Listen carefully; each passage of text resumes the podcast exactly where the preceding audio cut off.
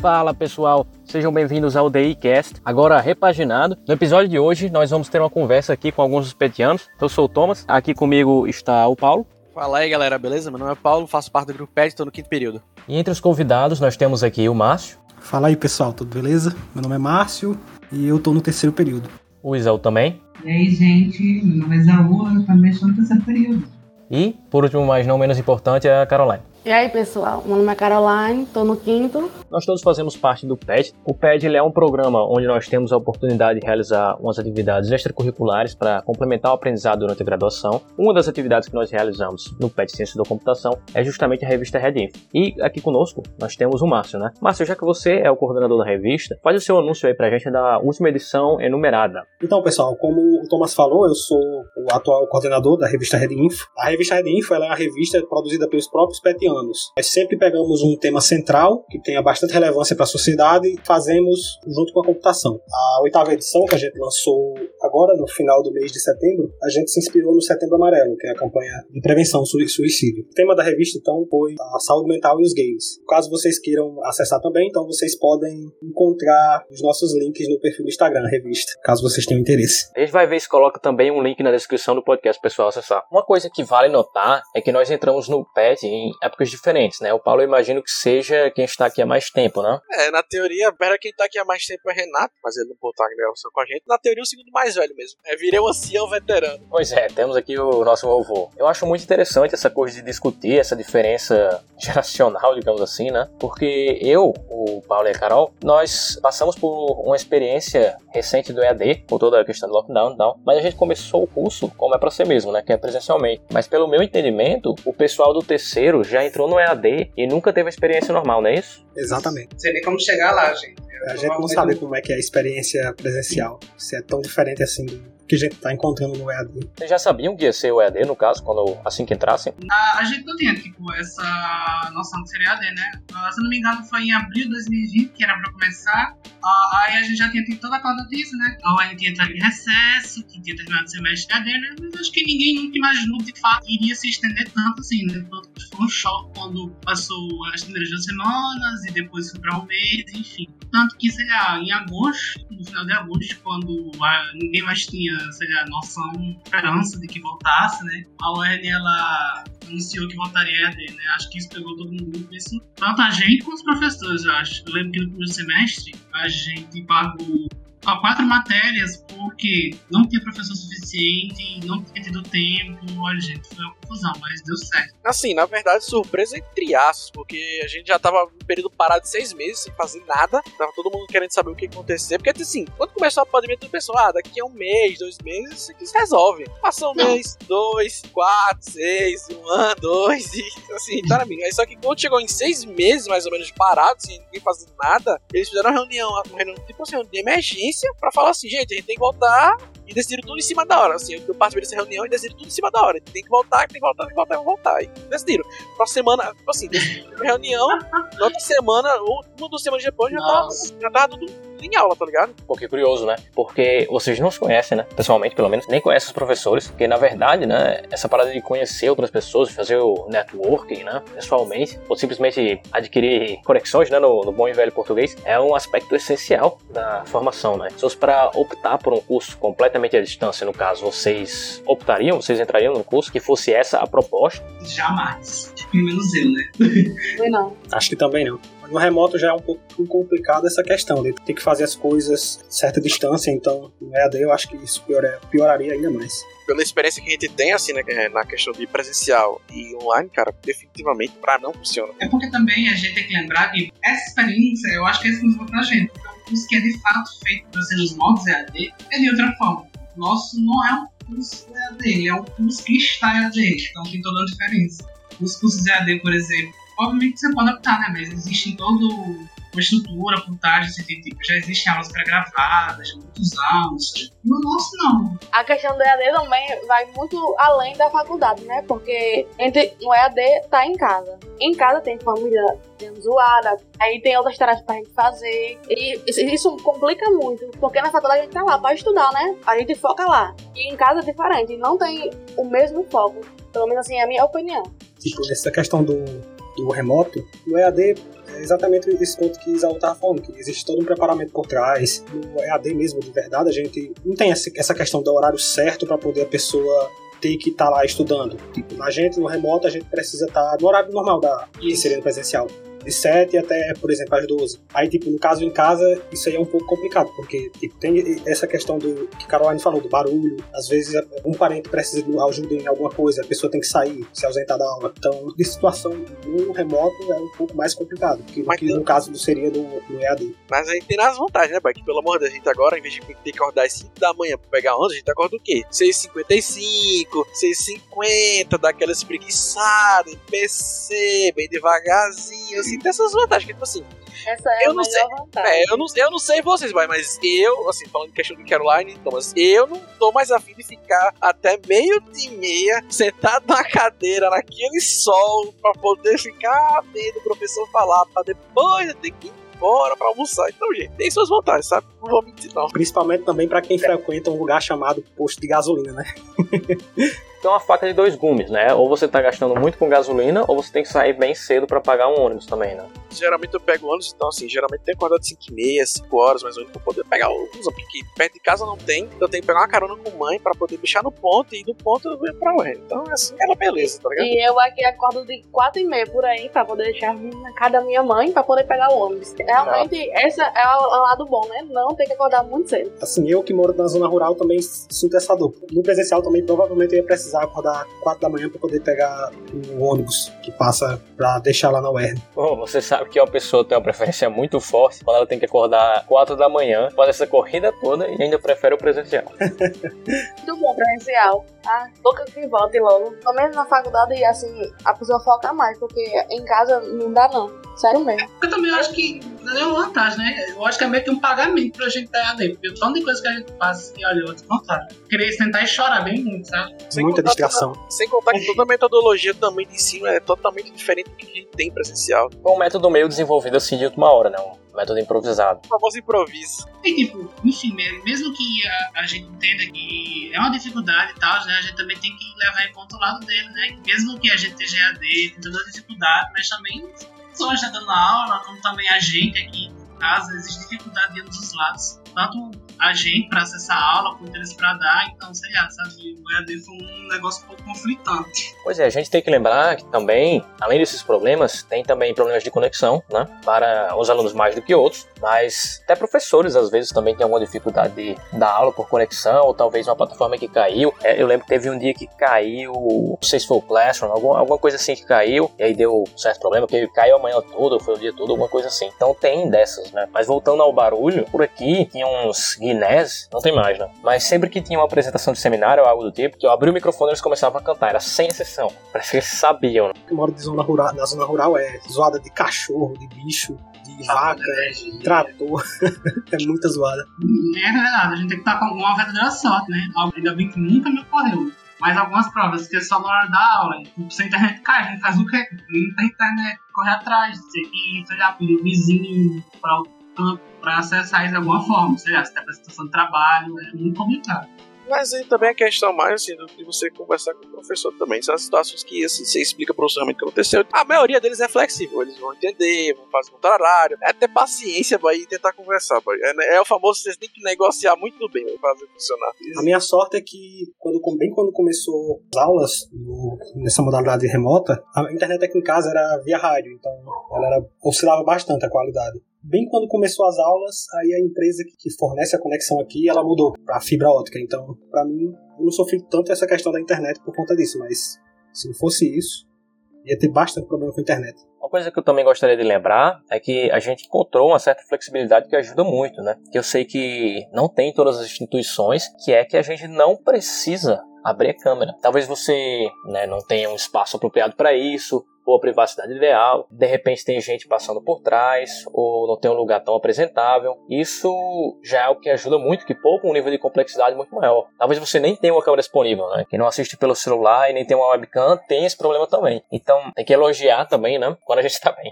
É, exatamente, eu sempre escuto gente falando sobre isso, que nesse AD é, nesse remoto, quer dizer, isso foi uma facilidade muito grande de a gente não precisar ter essa obrigatoriedade de a gente ligar a câmera, porque tem muita gente com um filho pequeno que não tem é, privacidade, tipo, o computador fica na sala.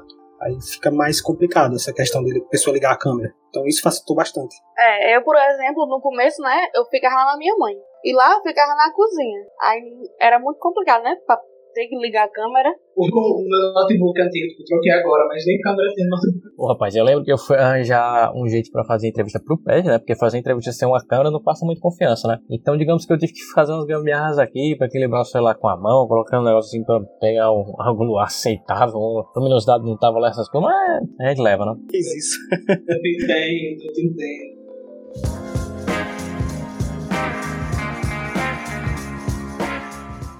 Bom, todos nós, pelo menos eu imagino, né? Escolhemos o curso de ciência da computação por um motivo. Eu acho que seria bacana fazer essa pergunta aqui entre os petianos para ter uma noção do que cada pessoa pensa. Começando por você, Paulo. Por que é que você escolheu o curso e eu queria também saber se a sua visão na área mudou desde que você entrou. Na verdade, assim, eu fazia ciência e tecnologia pela UFESA. Eu já tava há mais ou menos uns três anos fazendo o curso de ciência, de, de ciência e tecnologia. E, tipo assim, eu vi que aquilo não era muito para mim. Parecia um ensino médio estendido, tá ligado? Então, assim, eu queria procurar algo que eu me identificasse mais. Tipo assim, eu passo muito tempo no computador. É o dia inteiro, é, eu, eu enfrento um PC e mais nada, tá ligado? Então eu pensei, tem aquele curso ali, não é, tá dando sopa, vou fazer nem aqui, o que acontece. Porque eu quero trocar de curso, quero ver se acontece uma coisa boa. E assim, na minha cabeça, eu era que nem os moleques no primeiro semestre que falavam, caraca, eu só queria programar, tá ligado? Eu só queria muita matemática. E a frase que a gente usava era, eu só queria programar. E tipo assim, a gente vê que não é bem só querer programar. A gente tem várias áreas que a gente pode fazer, tem muita coisa assim diferenciada, tem questão de programação também, claro. Só que assim, o foco principal do curso não é ser um programador, e sim ser literalmente um cientista de computação. E vocês, El?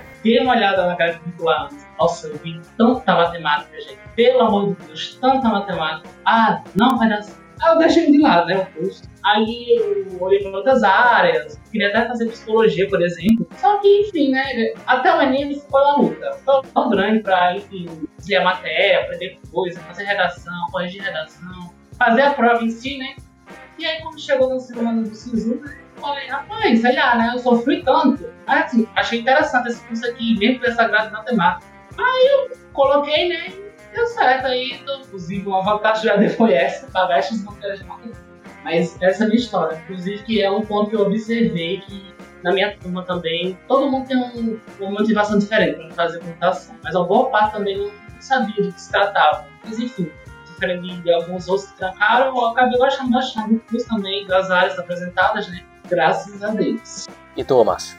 Então, desde criança eu tive acesso já ao computador em casa, desde os 8, 9 anos. Nunca aprendi a programar antes, mas assim, já mexia com alguns programas tipo de, de digitação, de edição de imagens. Então eu sempre tive interesse em descobrir como é que essa caixinha aqui que fica ao lado dessa mini televisão funciona. Acho que desde criança mesmo eu tive interesse. Então, essa foi a minha motivação, basicamente. Perfeito. Para quem não sabe, o Márcio é o graphic designer aqui do PET, né? Tentando Verdade. ser, né? Design todo arrochado. A única coisa que eu não quero ser desempregado, gente. Fora isso, tá ótimo. Não, fora isso tá valendo tudo. Vale tudo. E você, Caroline? Como o Márcio, desde pequeno também tive contato com o computador, né? Acho que uns 10 anos. Lá na minha casa tem uma, um cantinho da Xerox, né? Aí eu fazia impressão, fazia as coisas lá. Nada de programar, só mexer no computador, né? Mas eu, no ensino médio, eu fiz o Enem, né? Eu falei, não, eu não quero ser professora, eu quero uma coisa que seja bacharel. E junto com a influência do meu irmão, né? Aí eu decidi ir pra computação. Sinceramente foi um choque pra mim quando eu entrei. Muita matemática. Mas até agora eu tô levando. E o melhor de computação é porque a gente pode optar por várias áreas. E olha só a ironia.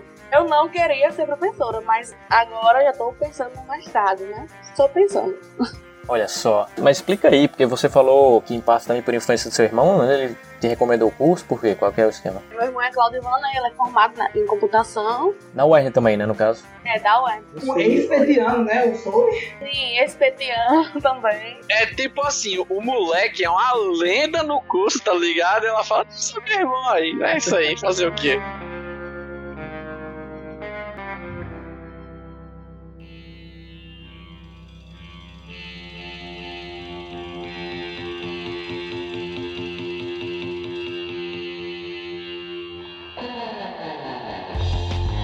O Isaú mencionou que antes de entrar no curso ele procurou estudar grade, que aliás nem todo mundo faz, mas deveria talvez. E eu acho que uma forma interessante da gente finalizar esse podcast é discutindo justamente a nova grade, né? Fazer um review de grade rapidinho, pegar a opinião de cada um, mais ou menos. Sommelier de grades. Então, né, gente, olha, essa grade, desde que ela foi anunciada, nossa, é, acho que foi quarta-feira, a gente chegou pra assim, como ninguém quer nada, né? Falou, ah, gente, olha aqui, essa grade, tá aprovada aqui, aí mostrou pra gente nova grade, sabe? Nossa senhora, desde que essa grade foi apresentada, olha, já teve uma discussão em um grupo de diversos períodos, teve discussão no grupo geral, com um verdadeiro divisor de, de opiniões dessa grade. Assim, na minha opinião, né, eu Isaú, já digo isso bem claro, gostei bastante da nova sinceramente. Principalmente pela parte de cálculo. Acho que um consenso entre todos os alunos de computação, não importa a época que você seja, era que o curso tinha muita matéria de cálculo, gente. Muita matéria de cálculo mesmo.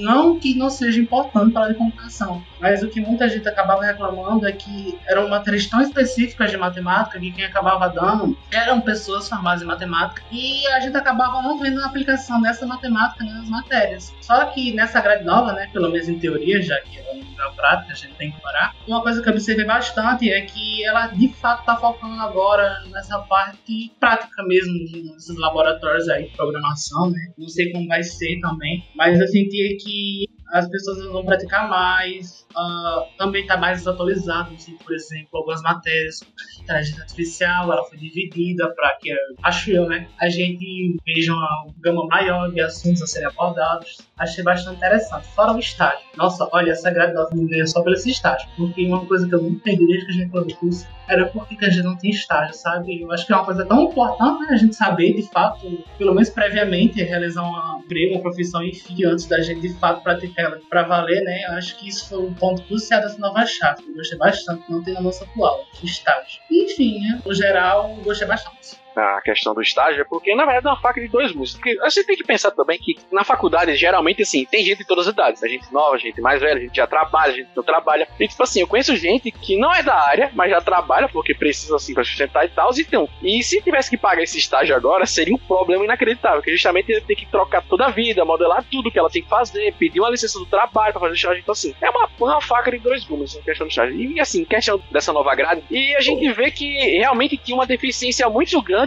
em questão de algumas matérias na grade antiga. Até os professores reconheciam que existiam algumas coisas que faltavam, tinha um pouco de deficiência na própria questão também da programação em si, que a gente não tinha aulas práticas, era tinha que fazer, fazer algumas aulas assim, mais periódicas, assim, questão de aprender a programar em si era mais voltada, é mais voltada até hoje para o próprio aluno ter que aprender a fazer a coisa assim, de certa forma mais sozinha. Que assim, ele tem que ser um pouco mais independente dessa questão e se, não, se ele não procurar achar uma solução ou até procurar estudar por si próprio, ele, assim, ele vai ter bastante dificuldade no curso hoje em dia. Ah, olha, outra coisa, você tocou no ponto por si só, por si próprio. Uma coisa também que eu observei bastante nessa nova grade é que ela também tá mais voltada também para tipo algumas coisas, tipo monitorias que alguns pequenos já faziam, algumas pessoas já faziam, mas também que eu percebi que ela, ela volta mais para esse negócio de trabalho em grupo, que eu acho que é uma deficiência também da nossa área. São pessoas muito fechadas nesse assim. Gostei bastante também desse ponto. Uh, trabalho em equipe, de fato, também concordo com o que você falou. Deixa eu trazer aqui para conversa o Márcio e a Carol. Eu quero saber o que é que vocês acharam da inclusão do inglês instrumental à grade. É uma matéria nova, né? Que eu vi gerou uma certa controvérsia, mas né? Tudo gera uma controvérsia, não é mesmo? Então, particularmente eu gostei bastante na nova grade. Porque, querendo ou não, tipo, o inglês é um assunto que vai fazer parte 100% do dia a dia do, do programador, do profissional do, da área de ciência da computação. Porque, assim, a própria programação em si, basicamente toda é inglês. Tirando o, prologue que a gente aprende no primeiro período. Por mim, pessoalmente, eu acho que é essencial a gente ter uma matéria específica para o estudo do inglês. Eu também acho muito importante. É uma deficiência ainda, né? Porque não foi aplicada ainda na nossa grade. Assim, eu particularmente realmente acho o inglês essencial na grade, né? É muito importante para nós de ciência da computação. E, tipo assim, para um estágio, para um trabalho, eles sempre pedem para ter o inglês, né? Então, essa era o, ponto-chave que estava faltando na grade, o inglês. Pra gente que é estudante que vem de escola, do, escola pública, por exemplo, então, essa questão do inglês instrumental na grade já é uma, uma mão na roda, assim, pra gente. Porque, assim, eu particularmente, uma aula de inglês, assim, qualidade excelente, pelo menos para mim, eu vejo com bons olhos. Realmente, o pessoal que começou a minha experiência, né? O pessoal que veio do escola pública aprendeu o verbo to be. Porque pelo menos aqui em Areia Branca é desse jeito. Aqui em Mossoró também. é exatamente isso que é o conteúdo. Particular também, gente. Na particular também é a mesma coisa. Você não aprende muito a falar inglês, não. Você aprende só É. o básico do básico. Até porque você só tem uma aula por semana, se eu não me engano, na escola. Só tem uma aula por semana. Então aprender inglês você não vai aprender, não. Escola, você existe, você É, tem que fazer o curso por fora mesmo. Porque, Ensino médio você só aprende a interpretar mesmo. E olhe lá. É, focando no Enem mesmo. É, eu fiz parte, em particular, parte pública. A minha impressão é de que, na verdade, todo ano eles passavam a mesma coisa. né? É, Não? tipo, basicamente, do sexto ao nono é a mesma coisa, e do ensino médio é só no Enem, na parte da prova, então interpretações de negócio tem muito que ser aplicado, assim. É, essa matéria vai ser em inglês instrumental, né? Então vai ser objetivo para a área, né? A menos pelo que eu entendo, eles não vão passar para você aprender a língua toda numa matéria só. É o famoso inglês técnico que você vai aprender. Justamente pra aprender termos de, de, voltados e tal. É bem Ah, questão mais é. técnica mesmo da parada. É, a base, gente. Porque, tipo, eu, ontem a gente tava discussão, né, em alguns grupos, alguém foi comentou, tipo, ah, nossa, matemática básica, nível superior pra quê? Tipo, assim, tanto inglês como matemática, eu acho que muita gente, dependendo de de escola tem mas principalmente pessoas de escola pública, às vezes, tem uma dificuldade maior em ver essas matérias de nível superior, porque também falta muito da base, né? Então, eu acho que é excelente, tipo, de fato, inglês básico, né? Porque construindo a base, a gente dá um jeito. Não é que a gente tente evoluir base fraca, né? Aí já é um pouco bem mais complicado. Ajuda a nivelar mais a turma. Isso. E até evita evasão, né? Muita gente acaba se frustrando nas matérias de matemática, até mesmo na própria grade. Tipo, uma coisa que eu nunca esqueci do primeiro período foi que, tipo, muita gente falando, principalmente quem da escola pública, né? Que era outra muito puxada. De fato, por exemplo, quem faz uma escola pública normal, quem faz, por exemplo, IF da vida, diz que é diferente, né? Do mesmo jeito, a diferença da particular para público. Não existe uma diferença, tem essas diferenças rotina. Mas principalmente os estudantes que vêm de escola pública relatam né, que tem uma dificuldade maior, que a rotina é outra, é bem mais puxada do que eles estavam acostumados. Ah, é mais complicado também esse negócio da matemática, enfim, muita gente se frustra, acaba tancando. E a gente sabe, né, que o nosso curso é curso com história, com muita evasão, né? Gente chegar no último período, ter, sei lá, uma turma que entre 30 pessoas tem 5, 10, quando é muito. É um problema que vem sendo visto, né? Todos os cursos, acho, de computação, os opções. Eu quero saber mais uma coisa. Vocês pretendem mudar para nova grade? Porque eu vi que é possível fazer essa transferência, né? Assim, a gente ainda não estudou a fundo, né? Porque tá, muita gente na dúvida ainda, né? O que, é que a gente tem. Pelo menos eu, né? Foi o que Natos colocou e o documento. Enfim, né? Dei uma lida, mas ainda não sei. O que muita gente tá esperando mesmo, façam a reunião, tirem muitas dúvidas, né? Porque tem bastante dúvida quanto ah, isso vai atrasar o curso, se vai atrasar em quanto tempo, ah, vai ter alguma garantia, não sei o que, tá entendendo? Tem muitas dúvidas ainda rolando sobre. Mas assim, eu gostei bastante, pretendo. Mas, né, eu não diria com certeza porque tudo tem que ser visto para evitar dor de cabeça. E tu, Márcio? É, então, eu acho que ainda preciso dar uma olhada com mais calma. Eu não tenho muita certeza se eu, se eu vou querer trocar pra nova grade ou se eu vou continuar na antiga. Eu gostei muito da grade, mas eu tenho certeza que eu não vou trocar, porque isso atrasaria muito o meu curso, já que eu tô no, no quinto período e praticamente falta um ano e pouco para eu terminar. Tenho que ver, né, que isso não só envolve a minha pessoa, quanto várias coisas que ao redor de mim, né? Então, eu não trocaria a grade agora só pelo atraso, entendeu? Eu também tô na mesma linha aí de pensamento. E você, ô Paulo? Eu também na situação, só que assim, eu penso nisso, falta um ano, eu vou ter que ver o que que, o que, que tem de equivalência da minha grade atual, o que eu já paguei, por que eu vou ter que pagar, vou ter que pagar matéria nova que não tem na minha, na minha grade, então assim, é um atraso, já tô aqui há tanto tempo, falta um ano pra formar, assim, tá, tá logo ali, tá ligado? Tá logo ali, só, falta só um retinho, então acho que assim, eu vou, sinceramente, eu vou continuar mesmo lugar que eu tô, e é isso, gente, não, não é adicionar mais tempo de sofrimento, gente, eu não quero mais não, chega. o que o já até falou, ele falou, tipo, Nossa, e isso é interessante, tipo, entre aspas, vantajoso, né? Em cada situação é situação, até eu acho que no máximo no terceiro período mesmo, fora desse período, né? Ia atrasar muito tudo, se não valeria a pena, né? realmente a grade tá muito top, viu? Amei. Perfeito, então.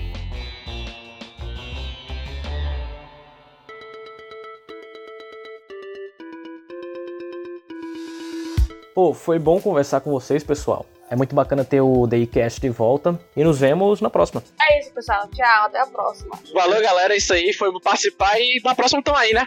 De volta. Tchau, tchau, gente. Precisamos tamo aí, né? Muito obrigado aí pelo convite. A conversa foi muito boa. E é isso.